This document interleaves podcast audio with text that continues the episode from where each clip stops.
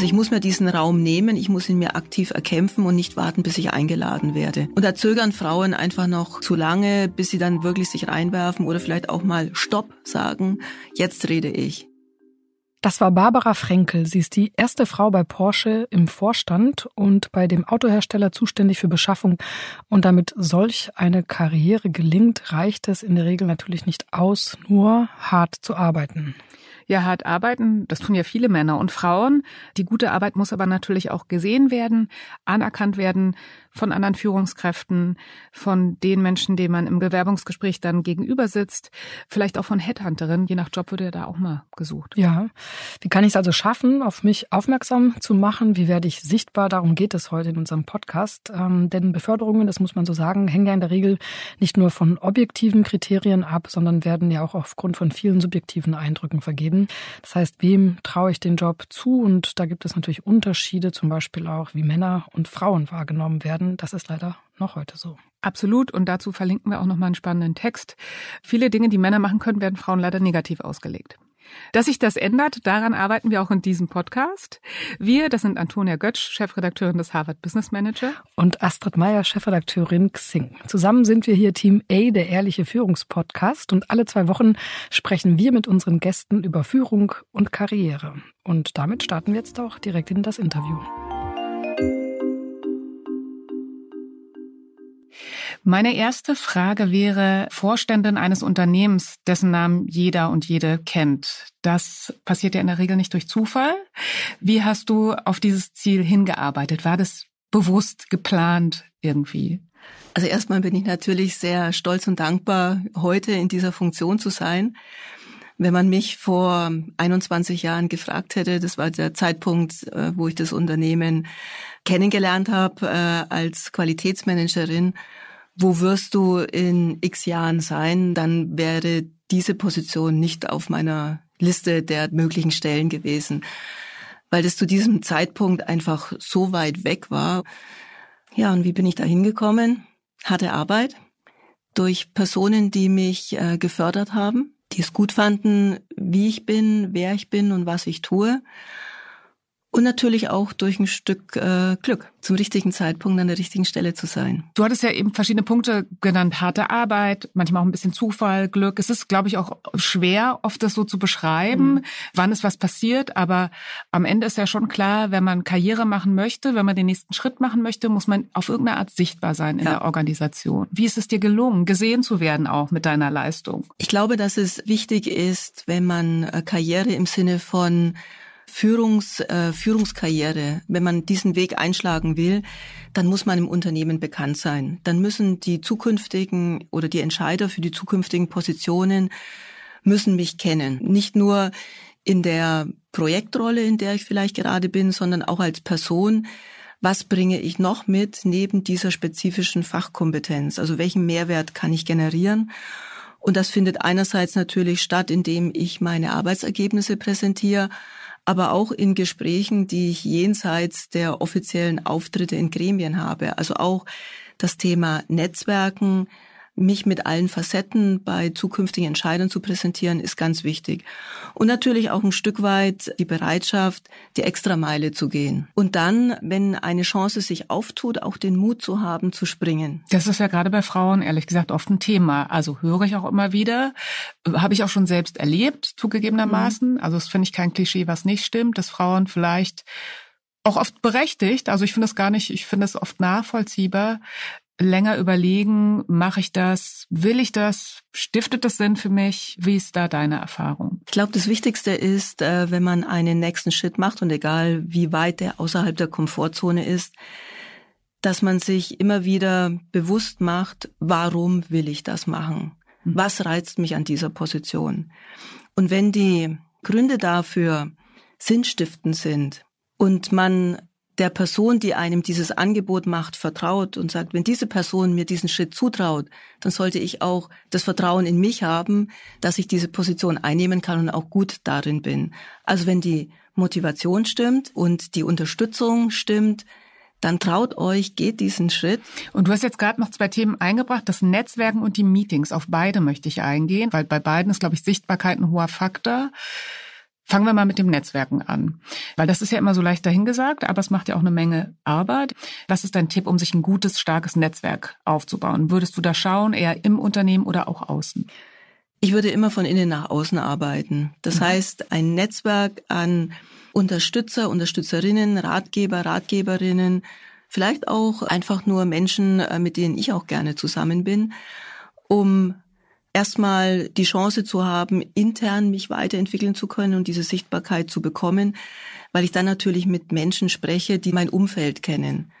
Wenn ich ein Netzwerk nach außen habe, dann ist es natürlich hilfreich, wenn ich mich mit neuen Dingen inspirieren will, die außerhalb meines Unternehmens stattfinden, wenn ich vielleicht auch über kritische Themen mit jemandem sprechen möchte, und nicht das Risiko eingehe, dass ich eventuelle Schwächen, die ich in diesem Gespräch auch offenlege, dann natürlich im Unternehmen transparent werden, dann ist es ganz gut, wenn ich Partner auch von außen habe. Und was sind jetzt bei dir vielleicht außerhalb dieses Netzwerks bei Porsche? Was sind die Netzwerke, auf die du zurückgreifst, wo du vielleicht auch am meisten Rat und Input und Unterstützung erfährst? Also in der Tat ist es auch mein Mann. Mhm. Ähm, der mir ein äh, großer Ratgeber ist, weil er mich natürlich am besten kennt. Mit ihm kann ich über viele Themen sprechen. Er war auch in den verschiedensten Managementpositionen und gibt mir dann häufig die Männerperspektive, die ich dann auch äh, explizit suche. Dann habe ich ein, ein Netzwerk mit Frauen aus anderen Branchen, aus anderen Industrien. Da gibt es einen, einen Circle für mich. Und es gibt natürlich auch im Unternehmen dadurch, dass ich jetzt schon 22 Jahre dabei bin, Menschen, die mich begleitet haben auf unterschiedlichsten Hierarchieebenen, mit denen ich mich sehr gerne austausche, weil es mir auch wichtig ist, auch jetzt als Vorständin den Bezug zu den unterschiedlichen Ebenen im Unternehmen zu halten. Und wie sorgst du dafür, dass die dir dann auch ehrlich Auskunft geben in deiner Rolle? Das ist ja dann eben auf einmal so ein Gefälle auch drin. Ich habe den Menschen, denen ich vertraue und die ich auch gefördert habe in ihrer Karriere, immer wieder gesagt, bei jedem Schritt, den ich gemacht habe, dass ich den Kontakt halten möchte, also von mir aus aktiv angeboten, dass ich den Kontakt halten möchte und dass ich auch möchte, dass die Personen meine Ratgeber sind, mhm. weil ich mich durch die Veränderung in der Hierarchie nicht als Mensch verändern möchte. Ich möchte so bleiben, so authentisch wie ich bin. Und ich brauche dieses Feedback von Menschen, die mir dann auch den Spiegel vorhalten und sagen, Barbara, ja, du hast es geschafft. Du bist noch die Barbara, die wir kennen oder deine Rolle verändert dich. Und ähm, mit den Menschen, mit denen ich diese Gespräche geführt habe, die haben sich sehr wertgeschätzt gefühlt, dass ich ihnen dieses Angebot gemacht habe. Und wir gehen gegenseitig sehr vertrauensvoll damit um, weil die natürlich wissen, sie sprechen mit Barbara, aber gleichzeitig sprechen sie auch mit der Vorständin. Und sie vertrauen mir, dass äh, diese Gespräche vom Inhalt her so verwendet werden, dass ich gut mit den Informationen umgehen kann. Wir sind ja jetzt auch irgendwie schon immer mal so ein bisschen um das Thema gekreist, finde ich. Männer, Frauen, welche Rolle spielt eigentlich Geschlecht? Ich meine, es ist Fakt, du arbeitest in einer Männerbranche. Auch bei Porsche ist dann doch der Männeranteil noch sehr klar dominant. Du bist die erste Vorständin in der Geschichte des Unternehmens. Also alleine dadurch bist du ja sehr sichtbar. Ist das für dich ein Privileg, was Schönes oder manchmal auch eine Bürde? Es ist einfach so, wenn man so lange wie ich in der Automobil- oder Automobilzulieferindustrie tätig ist, dann ist man es gewohnt, häufig die erste Frau, die einzige Frau zu sein. Und deshalb komme ich damit äh, gut klar und mir macht es auch sehr viel Spaß, in diesem Umfeld zu arbeiten. Es hat auch Vorteile als Frau, weil man dadurch allein schon sichtbarer wird, weil es einfach weniger Frauen in dem Umfeld gibt. Aber ich bin natürlich stolz und dankbar, in der Position zu sein und damit auch als Vorbild für andere Frauen dienen zu können. Und ich hoffe natürlich, dass das schon eine Wirkung auf äh, junge Frauen hat, die sich vielleicht bislang überlegt haben, ist das ein Unternehmen für mich, ist das eine Branche für mich, dass sie durch die Frauen, also nicht nur ich, sondern auch andere, es gibt ja Gott sei Dank mehr und mehr Frauen, dass sie animiert sind und sagen, hey, es scheint für Frauen einerseits die Chance zu geben und andererseits macht es Frauen dort auch Spaß.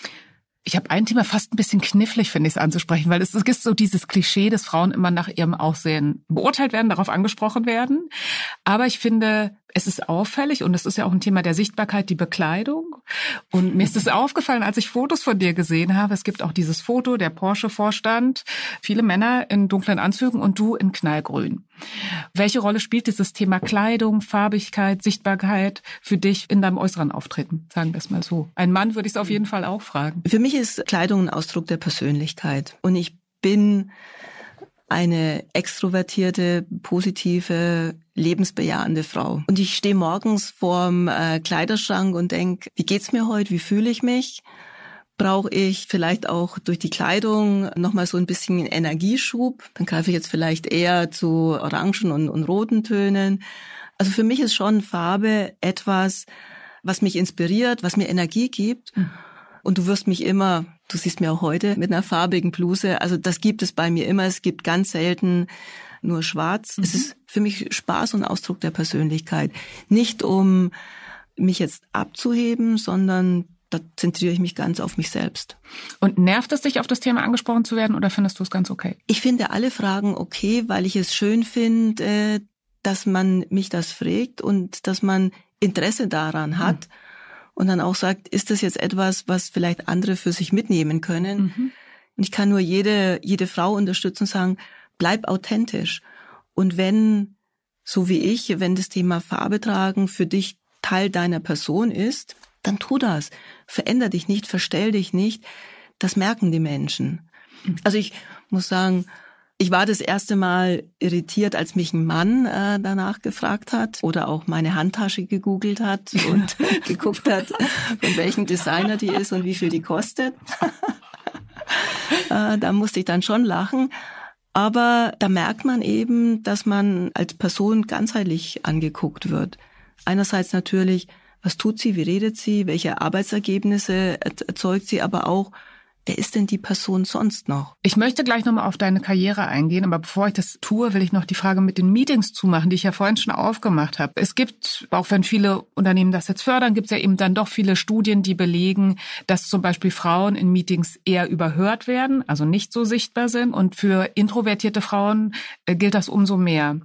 Ähm, hast du da einen Tipp, wie ich das schaffe, im Meeting, im Unternehmen mit meiner Idee gesehen zu werden, gehört zu werden? Ich muss einfach den Mut haben und da vielleicht auch mein Gefühl der Höflichkeit nach hinten stellen und mich einfach auch zu Wort melden und durchaus auch mal meine männlichen Kollegen unterbrechen und sagen, ich habe jetzt einen Punkt und den möchte ich hier auch anbringen und sich da auch äh, das Wort nicht mehr wegnehmen lassen. Die Diskussion, vor allem wenn sie emotional geführt wird, kann dann natürlich schon mal so ablaufen, dass man als Frau sagt, okay, jetzt warte ich erstmal, bis alle ausgesprochen haben, dann kommt mein Punkt, dann ist das Thema aber ums Eck.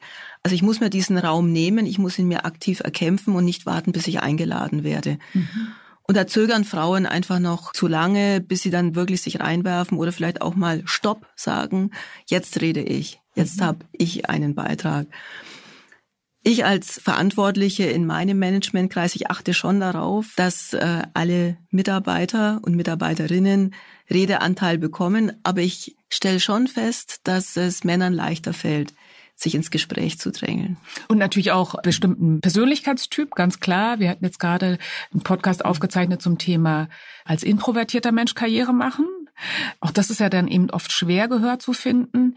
Es gab eine Weile auch so Trainings, da wurde Frauen regelrecht antrainiert, männliches Dominanzverhalten in Meetings. Und diese Trainings fand ich dann auch irgendwie schräg, wo man Frauen gesagt hat, sitzt so, sprecht so, das fühlt sich für mich auch nicht mehr so ganz authentisch an. Also das Allerwichtigste ist, authentisch zu bleiben. Das, ja. das ist einfach so. Aber ich glaube, es gibt ein, zwei Strategien, die man leicht anwenden kann. Und wenn man einfach nur Stopp ruft mhm.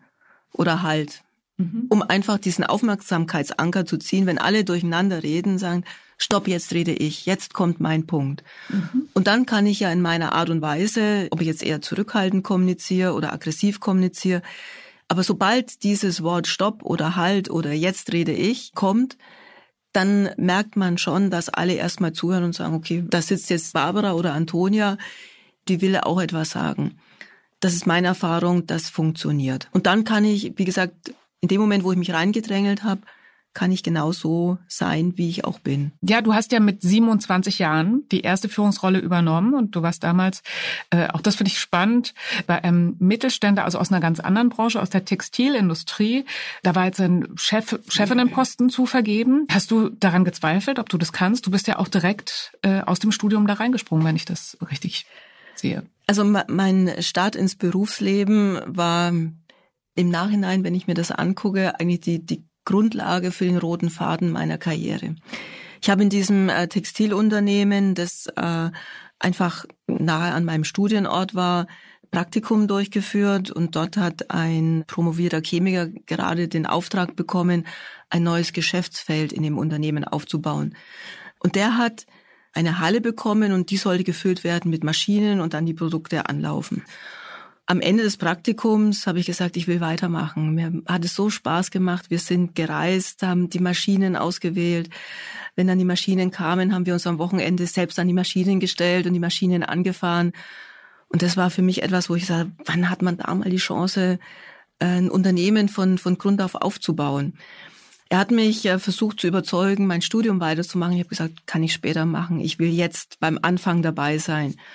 Und so kam es dann, dass wir beide dieses kleine Unternehmen hochgezogen haben, Mitarbeiter ausgewählt haben. Wir waren die besten Experten für die Produktionsverfahren. Und als dann ähm, nach drei Jahren dieses Business eben nicht schnell genug in die äh, schwarzen Zahlen kam, musste mein Chef zu dem Zeitpunkt dann äh, gehen und man hat jemanden gesucht, der dann die Produktion übernimmt. Und alle haben gesagt, ja, die einzige, die sich eigentlich von A bis Z auskennt, ist Barbara.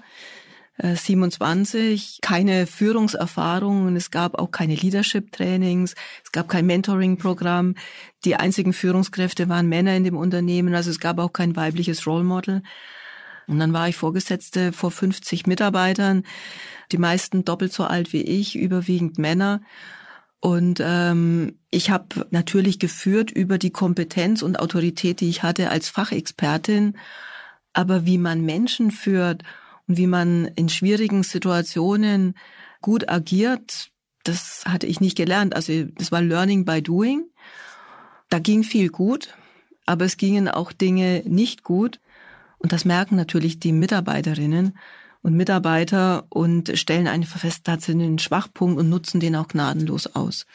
Ich meine, man muss ja sagen, dieses Thema, die beste Fachkraft wird befördert. Das ist ja eine Debatte, die man in Deutschland oft hat und die einerseits ist diese Fachkompetenz gut, aber viele bleiben ja da einfach stehen. Also ich finde, dass du das wahrgenommen hast. Ich bin hier eine Fachkraft und ich muss das andere noch entwickeln. Finde ich, ist ja schon ein wichtiger Schritt, den du dann damals schon gegangen bist. Was hast du dann gemacht? Also hast du dir einen Coach gesucht? Hast du selbst Seminare besucht, ähm, um dich da weiterzuentwickeln? Wie bist du das Thema angegangen? Menschenführung zu lernen, sage ich jetzt mal so. Ich habe in der Tat ein Leadership-Seminar gebucht. Mhm und habe selbst bezahlt. Also es gab damals von der Firma kein Angebot und wie ich gesagt habe, ich suche hier Unterstützung. Gab es kein Angebot des Unternehmens zu sagen, ja, hier ist ein Seminar, geh hin. Dann habe ich gedacht, gut, für mich ist es wichtig, mich interessiert's. Ich bezahle es selbst. Und es war damals für das Gehalt, was ich hatte und für, also es war eine Seminarreihe, die ging über ein Dreivierteljahr an der Universität, war sehr, sehr teuer gewesen.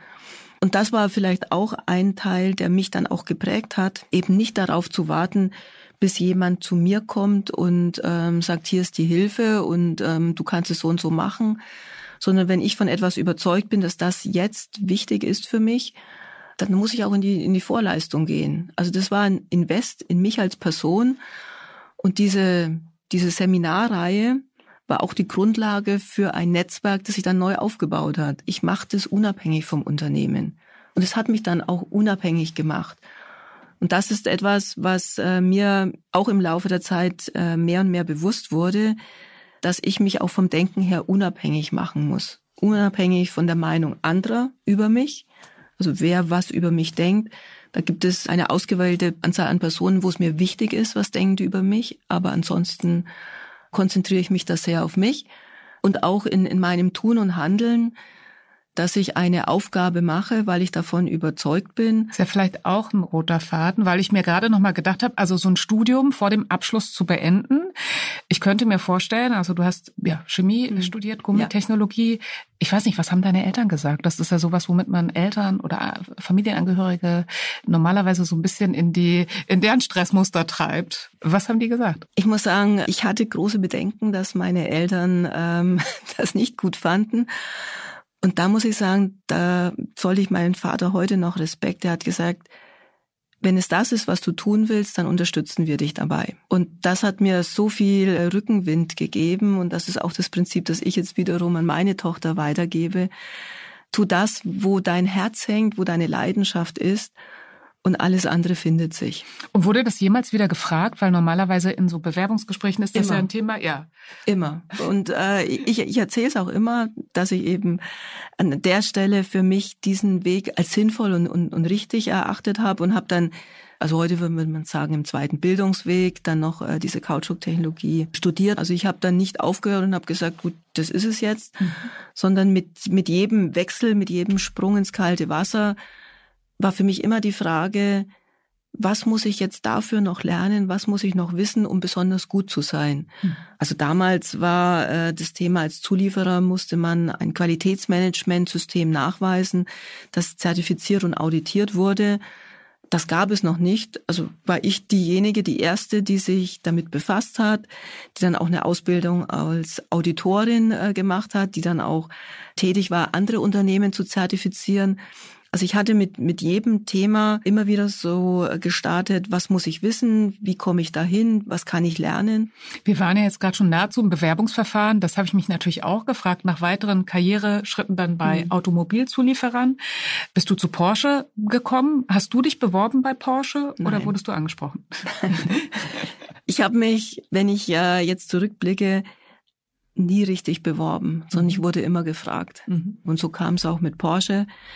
Ähm, ich war bei dem Unternehmen, bei dem ich damals tätig war, ein amerikanischer Zulieferer, zufrieden in, in meiner Position. Ich war auch noch nicht sehr lange in dem Unternehmen. Dann kam dieser Anruf, äh, dass ein renommierter Automobilhersteller im Süden Deutschlands eine Qualitätsmanagerin sucht. Das einzige Unternehmen, was mich immer interessiert hat, war Porsche, weil die klein, agil waren und so war das, dass äh, dieser Berater mir dieses Angebot gemacht hat und ich einfach gesagt habe, also wenn es nicht Porsche ist, brauchen wir uns nicht unterhalten. Und dann hat die Beraterin gesagt, ah, wir sollten uns treffen. Und so kam's. Und ähm, das war vielleicht auch ähm, ein Fun Fact. Ähm, ich hatte dann das Bewerbungsgespräch mit meinem zukünftigen Chef und das ist abgelaufen wie immer. Man stellt seinen Lebenslauf vor und dann kommen halt so die, die klassischen Fragen. Und dann hat er mich gefragt, welches Auto ich fahre. Und ich habe ihm gesagt, äh, welches Auto ich fahre und durch welchen Auswahlprozess ich durchgegangen bin. Und dann hat er sich so echauffiert, dass dieses Auto, das ich fahre, dass es doch kein Auto ist und dass es das nicht hat und das nicht hat. Und wir haben dann, glaube ich, anderthalb Stunden darüber intensiv diskutiert. Ich habe meine Entscheidung äh, vertreten. Ich habe ihm auch gesagt, was ich an Porsche eigentlich zu dem Zeitpunkt kritisiert habe und was ich anders machen würde. Also das ganze Bewerbungsgespräch hat vier Stunden gedauert. Oh. Und wie wir rausgegangen sind, hat die Beraterin zu mir gesagt, und welches Gefühl ich hätte. Da habe ich gesagt, mir hat's wahnsinnig Spaß gemacht, das Gespräch. Aber ich glaube nicht, dass es etwas wird, weil wir halt wirklich intensiv diskutiert haben, vielleicht an manchen Stellen auch gestritten haben. Und hat sie gesagt, na, mal gucken. Und am nächsten Tag hat sie dann angerufen und hat gesagt, ja, also es soll nochmal ein Gespräch mit äh, dem äh, zuständigen Personaler stattfinden. Ja, und so kam's und ähm, mein damaliger Chef hat dann gesagt, dass es ihm eben wichtig war zu sehen, ob eine Person zu ihrer Meinung auch steht, wie ich die begründe und wie ich auch gegen Widerstände umgehen kann. Und das war ja auch meine Aufgabe dann im Unternehmen, Veränderungen reinzubringen und natürlich da auch Widerstände zu überwinden. Und heute stelle ich auch immer noch Bewerbern Fragen, welches Auto sie fahren. Ja, also das wäre nämlich meine Frage gewesen. Ja, wie machen Leute das, dass sie bei dir im Bewerbungsprozess herausstechen.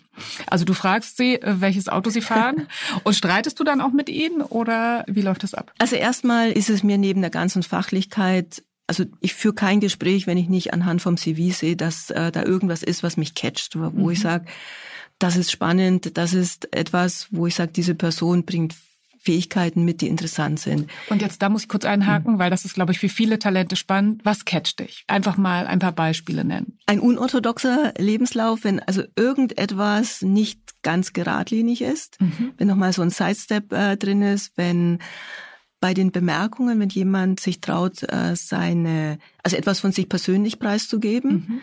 Also was mache ich, wenn ich nicht arbeite zum Beispiel? Was sind meine Hobbys? Oder wie engagiere ich mich ehrenamtlich? Oder wenn auch während des Studiums, wenn man sieht, dass äh, die Praktikas unorthodox sind, das finde ich spannend. Und wenn die Person dann da ist, dann werden natürlich die Standardthemen abgehakt, das ist klar. Aber dann interessiert mich eigentlich eher das Wertesystem der Menschen, mhm. der Charakter des Menschen. Und da versuche ich natürlich Fragen zu stellen, die mir einen Hinweis geben, wer sitzt da vor mir. Also zum Beispiel auch eine Frage, was steht nicht im Lebenslauf, was sollte ich aber als zukünftige Chefin unbedingt wissen?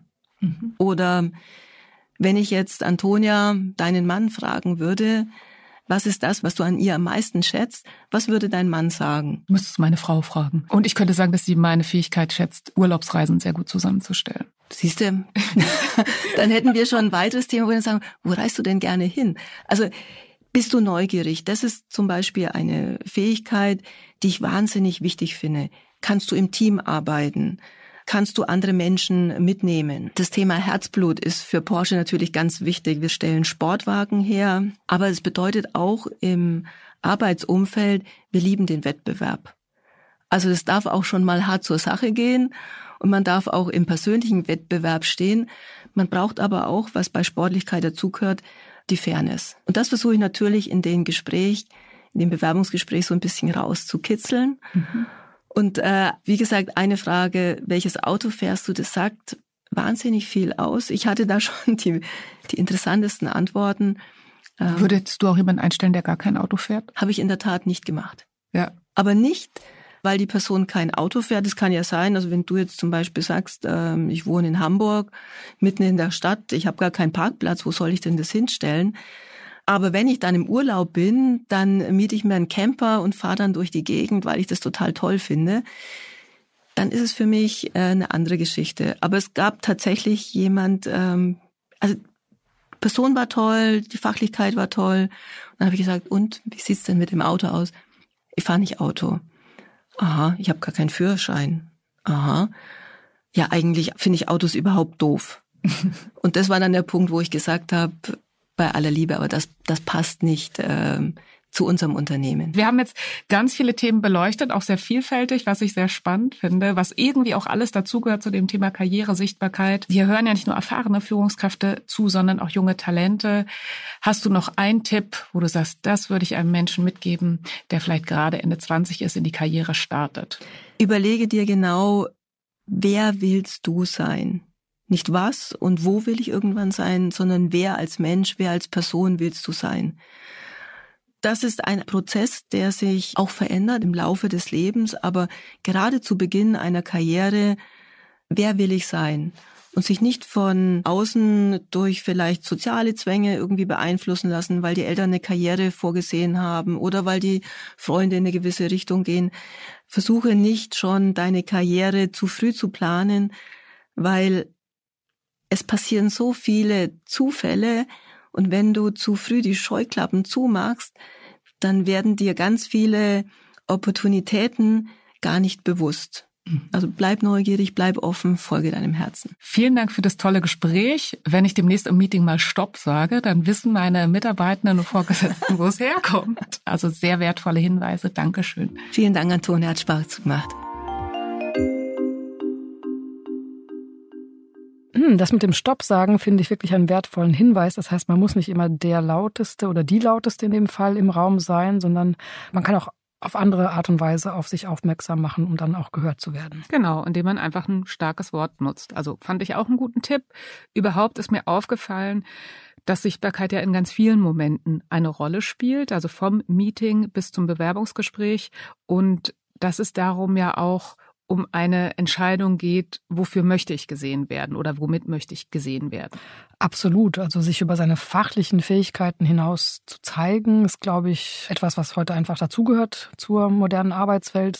Also Stichwort auch Social Media.